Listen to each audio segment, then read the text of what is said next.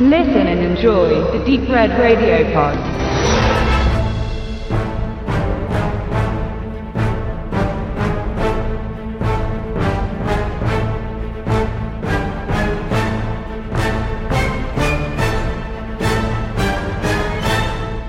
Rock Nation oder Mission Impossible 5 sagt ja eigentlich schon alles aus. Seit 15 Jahren hat Tom Cruise den guten Ethan wiederbelebt und kommt in regelmäßigen Abstand auf die Leinwand, um zu zeigen, dass er auch mit über 50 noch tip-top fit ist und null gealtert und überhaupt immer noch zum Actionstar geeignet oder quasi geboren ist. Und zwar zu Recht, muss man einfach sagen, zu Recht.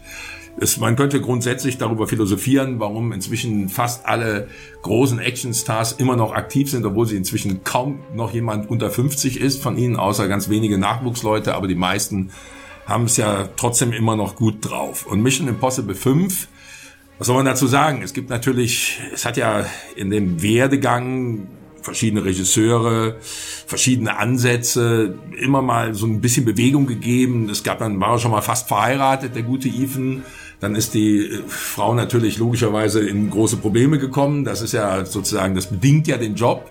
Und das hat auch wiederum den Vorteil, dass es also jedes Mal auch einen neuen weiblichen Star gibt, der nicht nur attraktiv, sondern kämpferisch mit beiträgt, schon wie das im ersten Teil der Fall war. Zwischendurch war das ja mal ein bisschen abgeschwächt.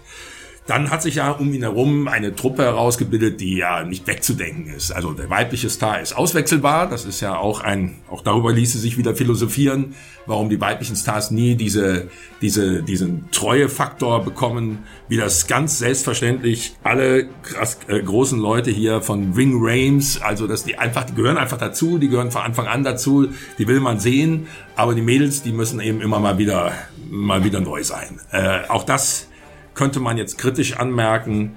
Und damit könnte man im Grunde genommen die Blockbuster-Philosophie grundsätzlich in Frage stellen und damit könnte man auch Mission Impossible 5, ich sag's jetzt mal, ins Kart drücken, um das mal einfach zu sagen. Aber man, so, ich kann es nicht leugnen.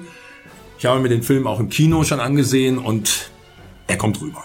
Er bringt's einfach. Also, es ist schwer zu erklären, aber Vielleicht immer durch den zeitlichen Abstand, aber sie schaffen es immer wieder, obwohl es eigentlich immer um dasselbe geht, da irgend so ein Plan und dann wird irgendwie die, werden die Personalien getauscht und ganz klar, wenn er da am Anfang mit dem Flugzeug da irgendwie sich mit den Händen an irgendeiner Tür festhält und dieses schon mal losfliegt, dann müssen wir über Realismus nicht reden. Das war ja schon auch bei diesen anderen Folgen der Fall, die ja dann irgendwelchen Hochhäusern spielten, wo ja dann irgendwie vom Winddruck auch nicht viel zu merken war. Also kurz und gut, die ähm, biologischen oder sagen wir mal besser gesagt, die äh, real Gesetze der Schwerkraft werden sowieso immer außer Kraft gesetzt. Das kennen wir aber auch von anderen Franchises äh, wie unserer geliebten Car Racing Franchise, die ja schon in Teil 7 angekommen sind.